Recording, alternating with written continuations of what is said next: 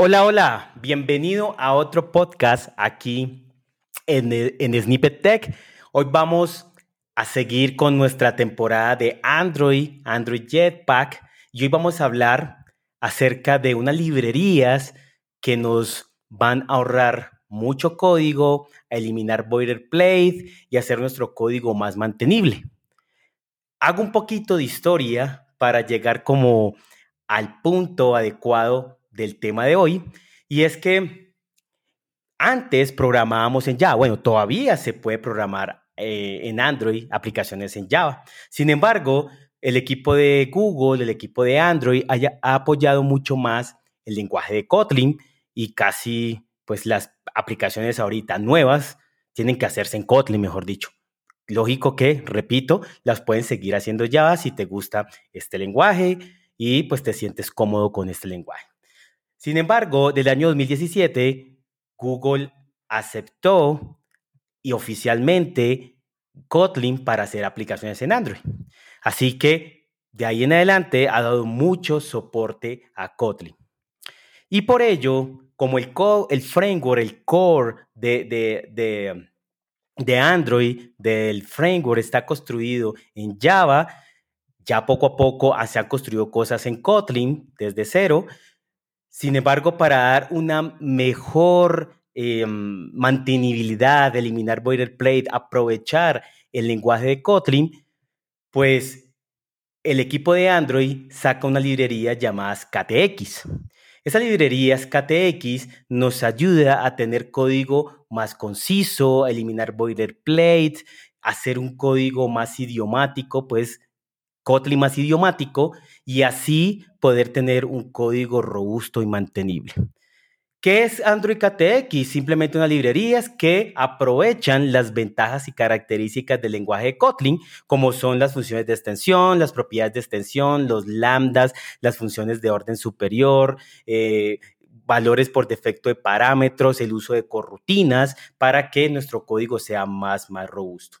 Así que hoy vamos a hablar de algunos temas de Android KTX y de nuevo nos acompaña, como en los anteriores episodios, nos acompaña Carlos, un Google Developer Expert en Android. Hola Carlos, ¿cómo estás? Juan, hola, un saludo para ti y para toda la comunidad. Muy bien, contento de otra oportunidad de poder compartir con todos acá. Ah, bueno. ¿Expliqué bien lo que era Android KTX o me falta algo o, tú qué opinas? al final, al final, al final, digamos que el resumen es ese.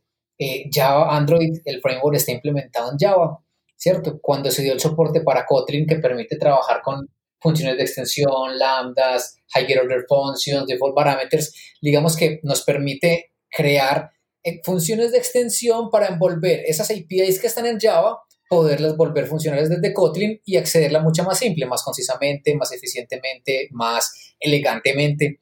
Entonces ahí está, eso es, lo que es Android KTX hoy en día. Claro. Así que vamos a hablar un poco de algunos módulos de KTX, sin embargo hay muchos, ¿no? ¿Cuántos hay? No sé cuántos hay, Carlos, pero hay bastantes, ¿no?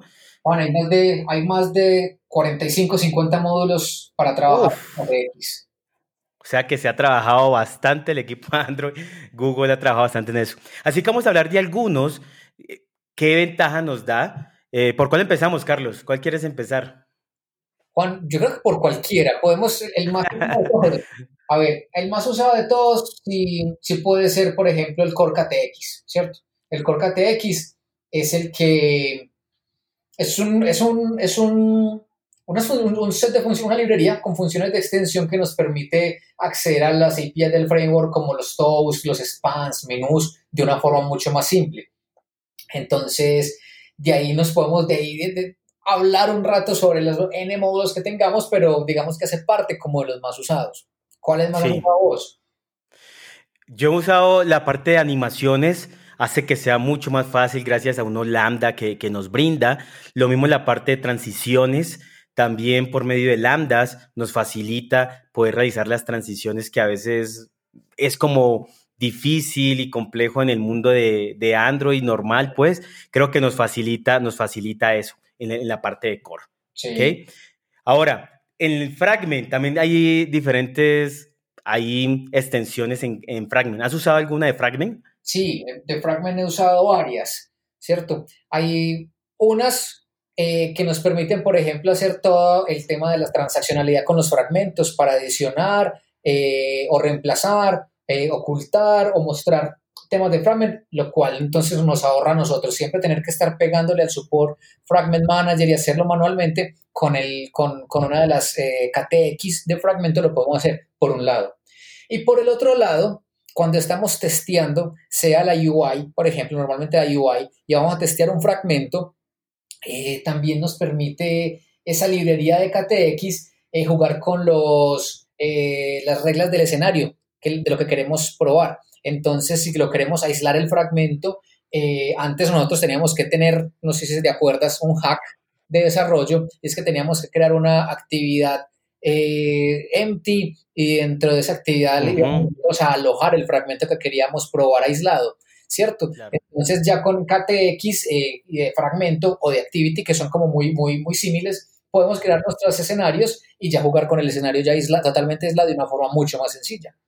Oh, qué bueno.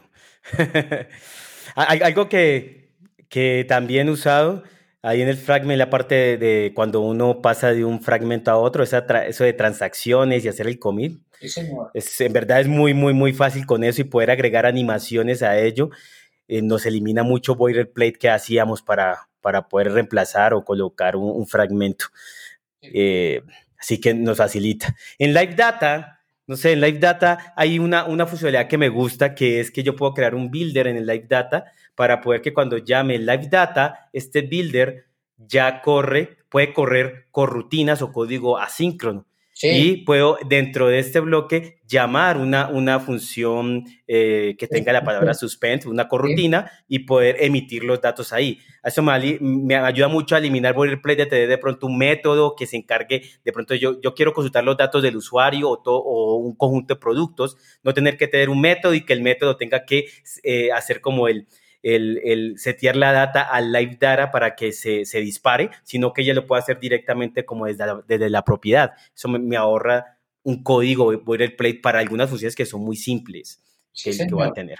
No, y de hecho, y de hecho, ese fue el motivo por el cual los han ido creando. Si, si, si nos vamos atrás tres años, más o menos, 2017 cuando Google anuncia soporte para Kotlin y tomamos la foto hoy en 2020, eh, nos damos cuenta que para 2017 teníamos aproximadamente unas 4 o 5 eh, librerías de KTX. Hoy tenemos casi las 50, 50 y algo de KTX. Entonces mira que el equipo le ha estado trabajando fuerte.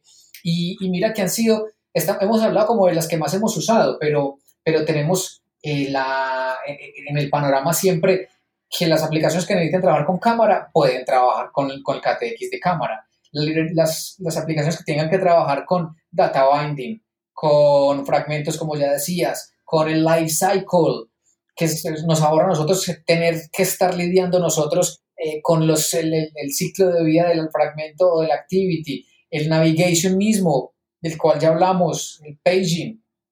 O sea que tenemos una cantidad de, de, de funciones de extensión que podemos pasar incluso pecar de no saber que existe y hacer todavía las cosas a mano o pues lo que nos corresponde siempre, ir investigando un poco más para saber qué es lo que están haciendo, qué es lo que existe. Pero date cuenta que todo ese montón de funciones de extensión están envolviendo APIs que antes eran en Java.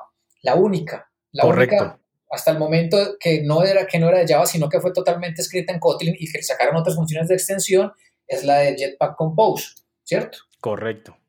Correcto. E, e, eso, eso está bien porque lo que dices, ejemplo, dando otro ejemplo de otra KTX como la de Room, claro, Room fue construido en Java, entonces cuando Kotlin saca lo que es las corrutinas y además saca temas ahí, eh, otros componentes como Flow, pues como está hecho en Java y corrutina, corrutinas y Flow es Kotlin, pues no puedes aprovechar eso. Entonces ahí lo que hace el KTX, como dices tú, es como envolver este código de Java y poder, en ese ejemplo de la, del KTX de Room, envolver este Room que está hecho ya y darle como esta funcionalidad de poder soportar las corrutinas y flow para poder tener eh, estas grandes cualidades que en Java no lo puede tener. ¿Sí? Sí, buenísimo. O, el, otro caso, o el otro caso que puede ser más o menos del mismo escenario.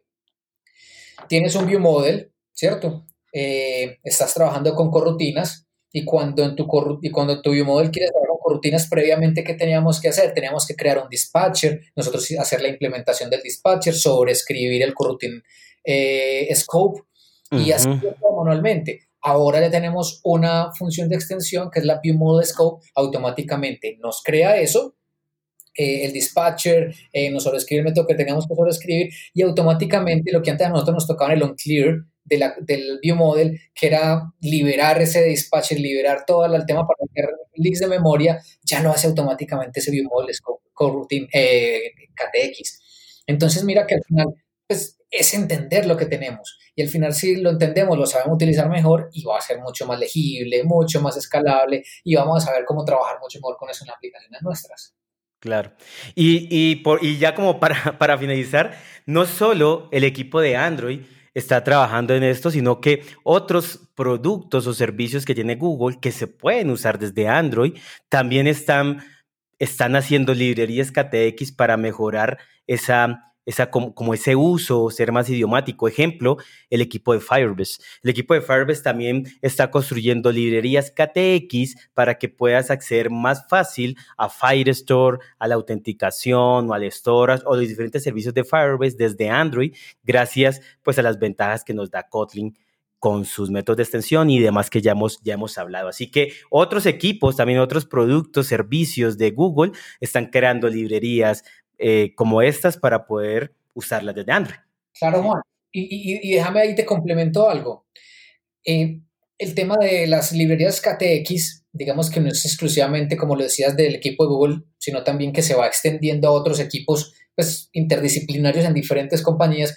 Nosotros también podríamos hacer uso de, pues, de crear nuestras propias KTX. Por ejemplo, API de location que es una API que, tenemos en la API de Android, no, no tiene nada de KTX, pero nosotros la utilizamos en nuestra aplicación, podríamos hacer nosotros nuestra propia API KTX, donde envolvemos esa API en Java y, solamente creamos los métodos necesarios para obtener la localización y el registro del cliente y, lo hacemos con Kotlin. O sea que mira que eh, nos permite el lenguaje Kotlin también nosotros poder jugar y hacer nuestras propias KTX.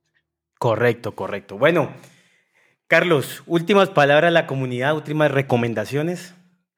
Para adelante, aprovechemos las herramientas, aprovechemos el lenguaje que afortunadamente tenemos un lenguaje robusto y bueno para trabajar y, ya sabemos que con un gran poder vienen grandes responsabilidades, entonces no todo lo vamos a ir como hacerle un super overhead o overkill de nuestras aplicaciones por, tener que usar siempre KTX. Hay veces, muchas veces es mejor eh, hacer lo propio, lo necesario y para adelante.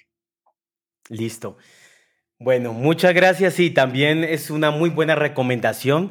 No tampoco voy a usar todas las librerías de KTX por tenerlas y mirar y usar una simple, un simple método o algo así, porque también como dice Carlos nos agrega overhead y otras cosas ahí. Entonces también hay que hacerlo con cuidado, informarse bien. Con estos podcasts ya tienes algún conocimiento, sin embargo te invitamos a que vaya la documentación, practiques y revisen mucho más. Así que muchas gracias, muchas gracias Carlos por estar hoy con nosotros nuevamente en este episodio y gracias a todos por escucharnos. Recuerden compartir, recuerden darle like y nos vemos en otro episodio. Chao, chao, chao Carlos. Chao Juan, chao a todos, chao comunidad.